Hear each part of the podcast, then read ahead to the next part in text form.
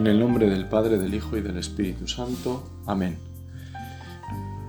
En aquel tiempo el ángel Gabriel fue enviado por Dios a una ciudad de Galilea llamada Nazaret, a una virgen desposada con un hombre llamado José de la estirpe de David. La virgen se llamaba María. El ángel, entrando en su presencia, le dijo, Alégrate, llena de gracia el Señor está contigo. Ella se turbó ante estas palabras y se preguntaba qué saludo era aquel. El ángel le dijo, No temas, María, porque has encontrado gracia ante Dios. Concebirás en tu vientre y darás a luz un hijo y le pondrás por nombre Jesús.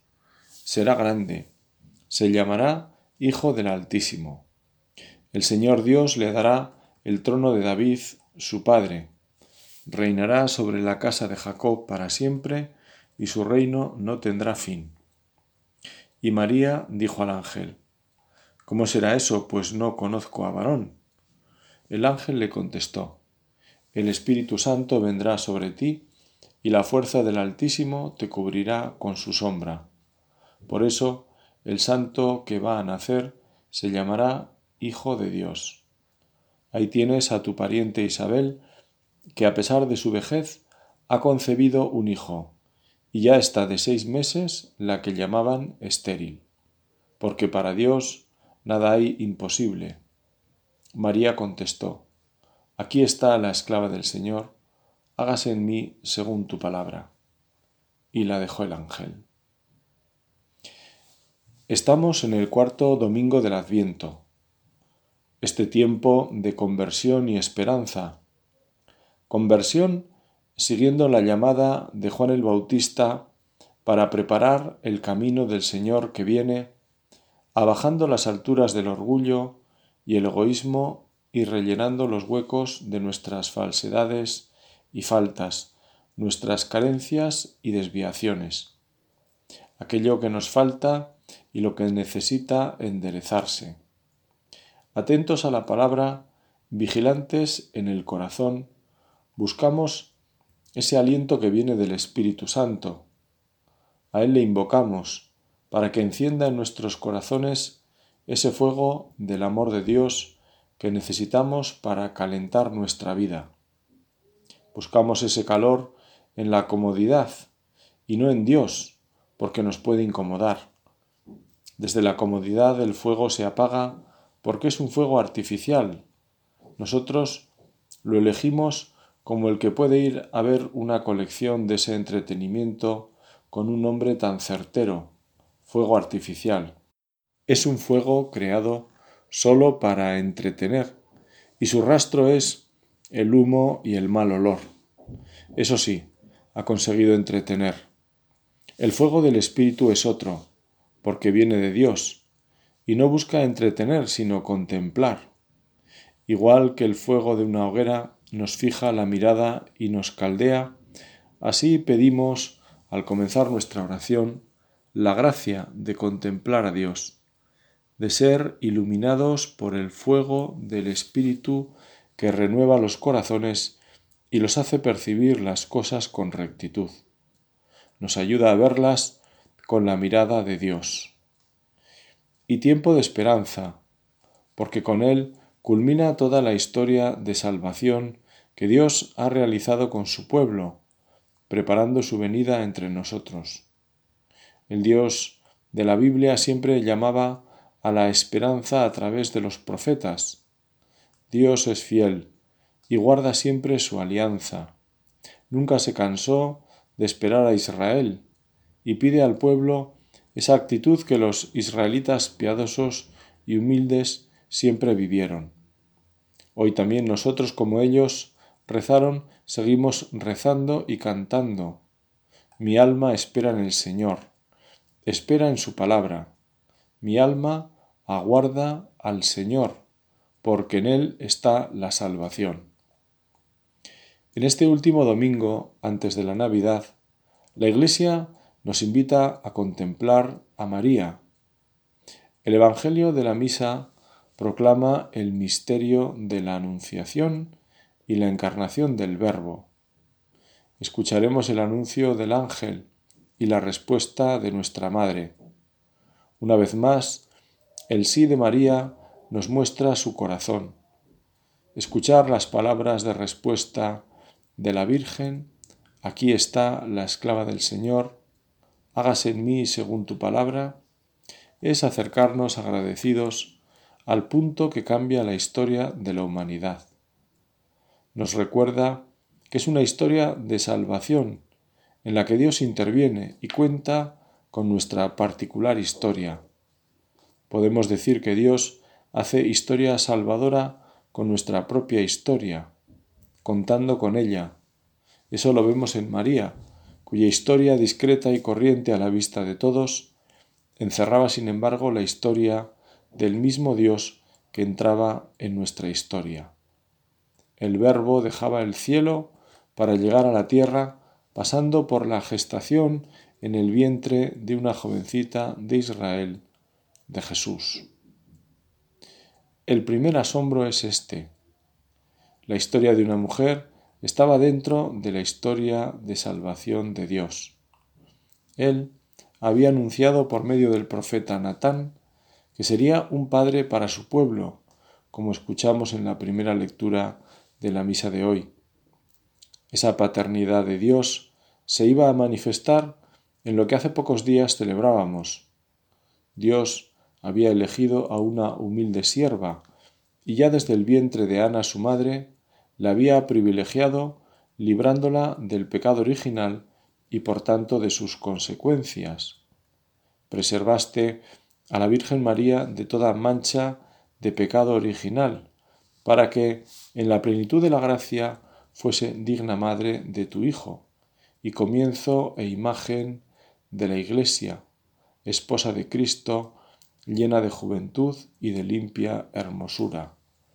Con esta oración reza la Iglesia y reza según cree. Sabemos eh, que en la Iglesia la oración y la fe van unidas. Sin menosprecio del ejercicio de su libertad, María, llena de la gracia, contestó al ángel. Dios, que pudo, eligió a su madre y la preparó del modo más perfecto, desde el corazón.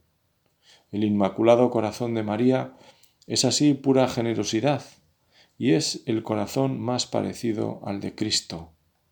Corazón manso y humilde es también el de Santa María. El Señor ha mirado la humillación de su esclava, la humildad de su sierva. Nosotros nos presentamos en este día ante el Señor con nuestro corazón, que no es humilde como el de la Virgen, más aún definiendo nuestra humildad, si es que la percibimos, sabemos que nos estamos engañando. Solemos hacer broma cuando alguna persona se presenta como el más humilde, porque justamente la humildad huye de presentarse así. En lo que haya de humildad será fruto de la gracia, y ésta conduce siempre por caminos de sencillez. Nos presentamos con nuestra historia particular, la que se va tejiendo en el día a día de nuestra vida, con sus aciertos y errores, con nuestros empeños e indolencias. En cualquier caso, sabemos que de nuestra historia Dios hace también historia de salvación. Es siempre una historia abierta, nada tan cristiano como el arrepentimiento, porque es manifestación de amor, y nuestra fe cristiana, antes que nada, es el encuentro con una persona que nos ama. Dios, que se ha hecho hombre, y en Cristo nos ha manifestado el rostro de su amor, por nosotros con hechos y palabras. Por eso, por el arrepentimiento, nuestra historia puede girar hacia el bien, hacia Dios, las veces que haga falta, sin cansarnos, porque Dios no se cansa de nosotros. Un corazón contrito y humillado, tú no lo desprecias, nos recuerda el Salmo. Por eso podemos decir que Dios no ve en nuestra vida nada irremediable. Todo tiene solución, aunque a veces sea costoso y pase por las lágrimas. Ante Dios todo tiene remedio. Siempre hay una puerta abierta. Otra cosa es el tamaño de la puerta. Jesús hablaba de la puerta estrecha y del camino angosto que lleva a la vida. Pero la puerta está siempre abierta. No se puede seguir a Jesús sin renunciar al yo antes que nada. Si alguno quiere venir en pos de mí, que se niegue a sí mismo, que cargue con su cruz y que me siga. Jesús no hace rebajas, porque el amor no entiende de rebajas. El amor, cuando es auténtico, entiende sólo de entrega y generosidad. Apunta al olvido de uno mismo y se expresa en el grano de trigo que se entierra para dar fruto. No se entierra cabreado, sino gozoso, y por el fruto del sembrador. No está el gozo en ver el fruto, sino en la confianza del sembrador. Este es el camino de la vida cristiana. Así nos lo presenta Jesús como camino de vida, porque es Él quien vive en nosotros, como dice San Pablo. No soy yo, es Cristo quien vive en mí. Pero es camino de vida plena, porque Jesús ha venido para que tengamos vida y vida en plenitud. Y esa vida comienza ya aquí, en este mundo tantas veces exigente y complejo, que también vivieron los santos y supieron transformar, dejándose ellos transformar primero por la gracia. Por eso nuestra mirada a la Virgen como la santa entre las santas, es también manifestación de esta verdad. Ella, como primera y mejor discípula, fiel a la gracia del Espíritu, fue realizando el plan de salvación, o mejor, contribuyó a ese plan de Dios. Así pues, miremos esta historia que estamos viviendo hoy mismo llenos de esperanza. Desde la fe sabemos que es historia de salvación si respondemos al plan de Dios. Y vivir desde la fe es llenarnos de esperanza. La fe del anciano Simeón o de Abraham les llevó a no perder la esperanza en Dios. Creyeron de verdad. Lo podemos afirmar de nuestra Madre la Virgen. Siempre esperó. María siempre espera de nosotros lo mejor. Eso lo sabemos por el amor, porque el que ama espera.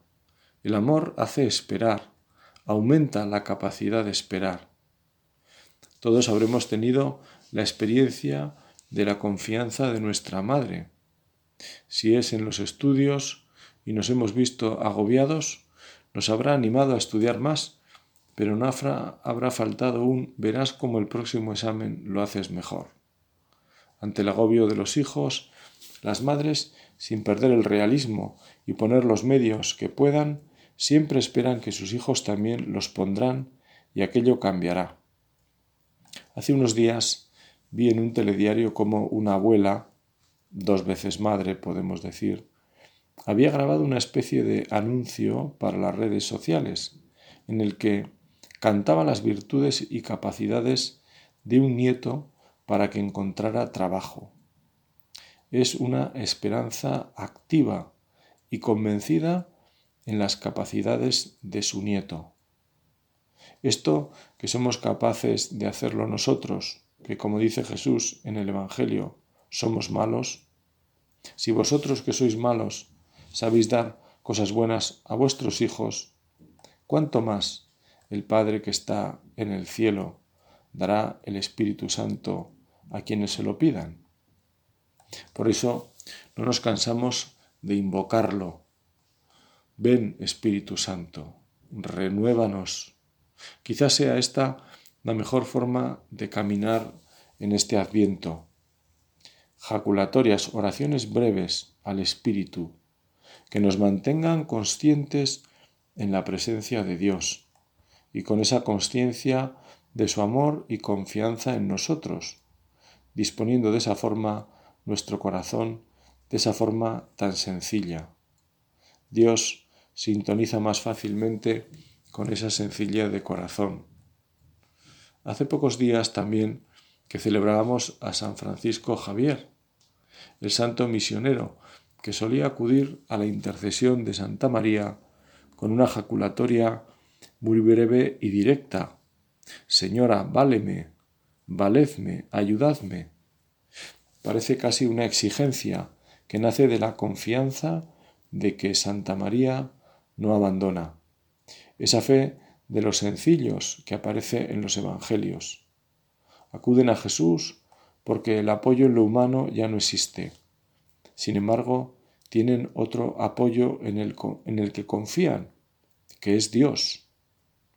En este sentido, el predicador de los últimos papas, el capuchino Canta la Mesa, nos recordaba que la fe de María, en contra de lo que podemos pensar, no fue fácil. Si bien ser la madre del Mesías era el sueño de toda joven israelita, el anuncio a María la coloca en el silencio de Dios. ¿A quién puede comunicar lo que ha pasado? ¿Quién le va a creer cuando diga que el niño que lleva en su seno es obra del Espíritu Santo?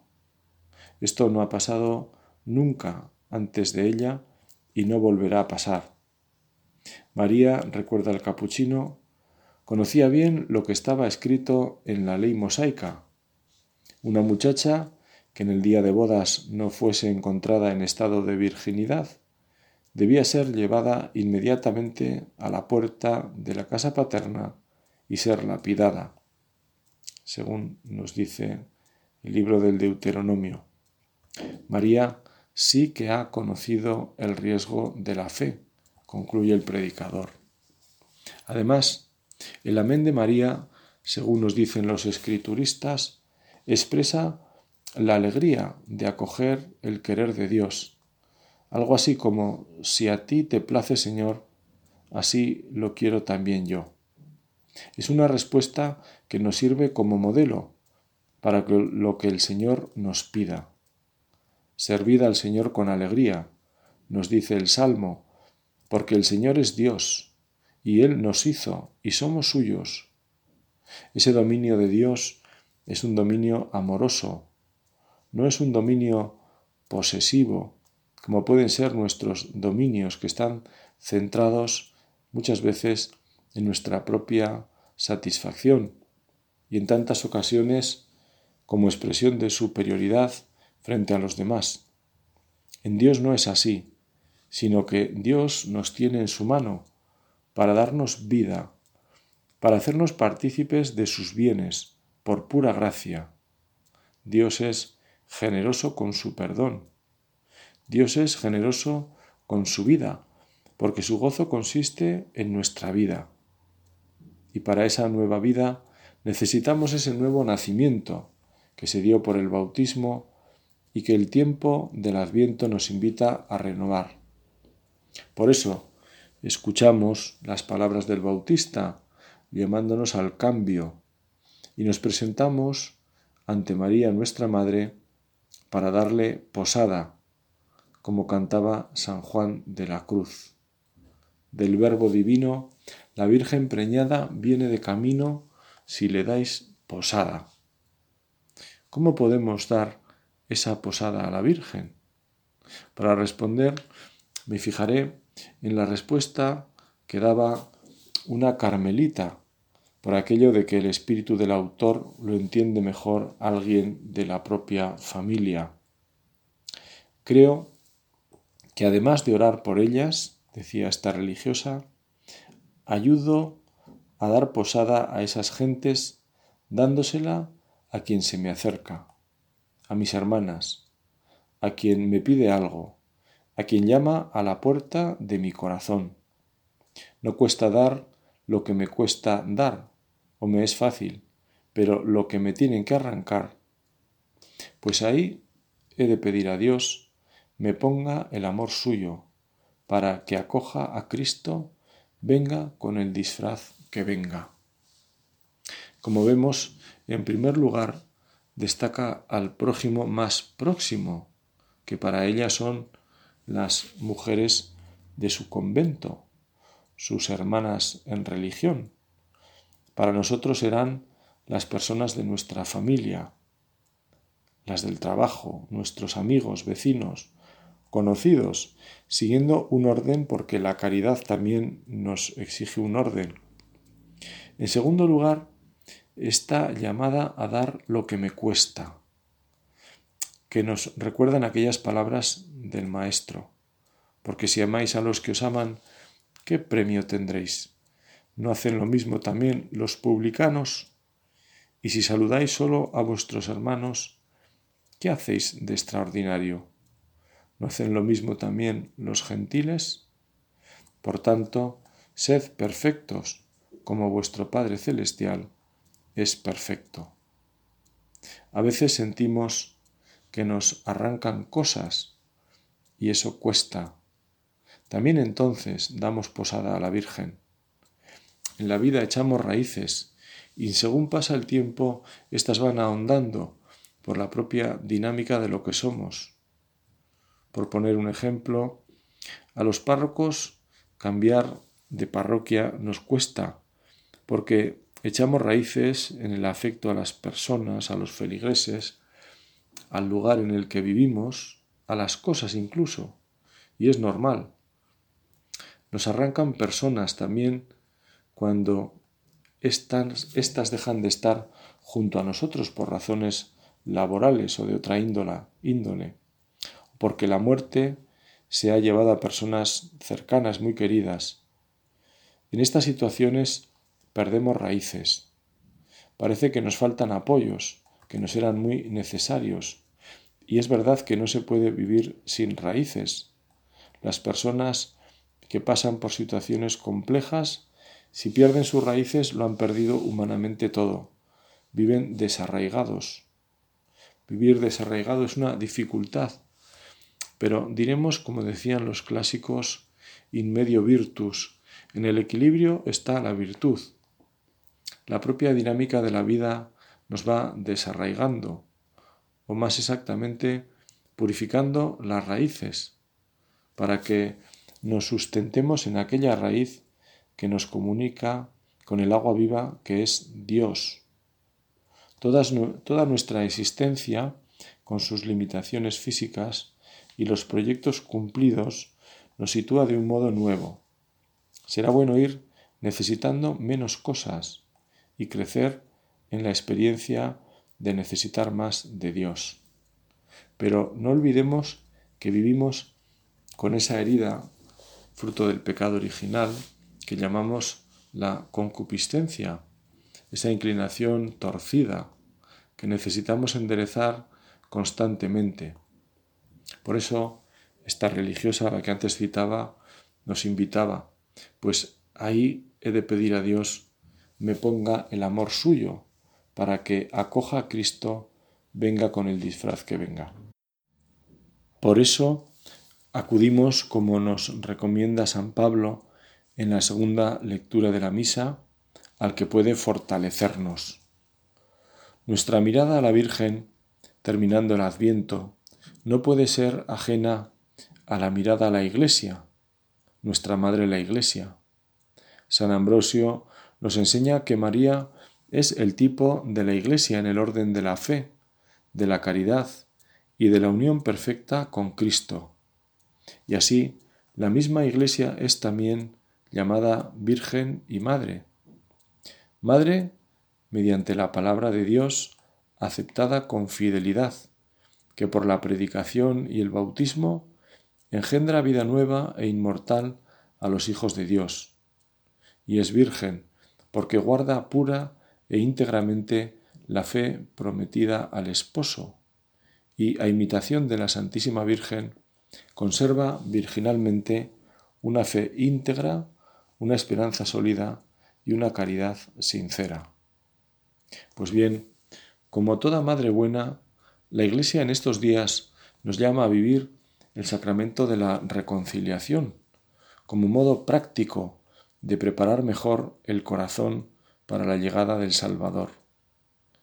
Si hay algo en lo que coinciden nuestros mejores deseos con los deseos de nuestra Madre la Virgen y nuestra Madre la Iglesia, es justamente esto, hacer una buena confesión. Es una recomendación para todos. Es una maravilla pertenecer a esta familia que es la Iglesia en la que las llamadas fundamentales son para todos. Cuando en una familia todos se ponen en movimiento, esa familia crece. En esta familia Dios nos sigue llamando a todos y poniéndonos todos en marcha, la familia crece. Crece cuando con la ayuda de Dios vamos creciendo cada uno. El otro día escuchaba una entrevista con un experto en comunicación de empresa que ponía de manifiesto la capacidad de la Iglesia para renovarse, para presentar su mensaje antiguo como el hombre y nuevo como nuevo es el corazón.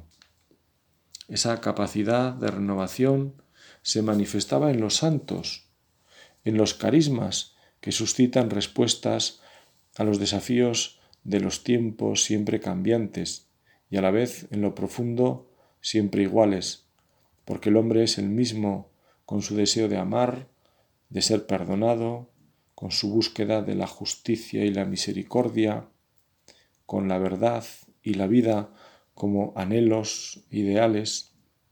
No olvidamos que la Iglesia es de Cristo y la anima el Espíritu Santo. Este encuentro con la misericordia de Dios siempre será el secreto de toda renovación, porque el secreto siempre está en Dios.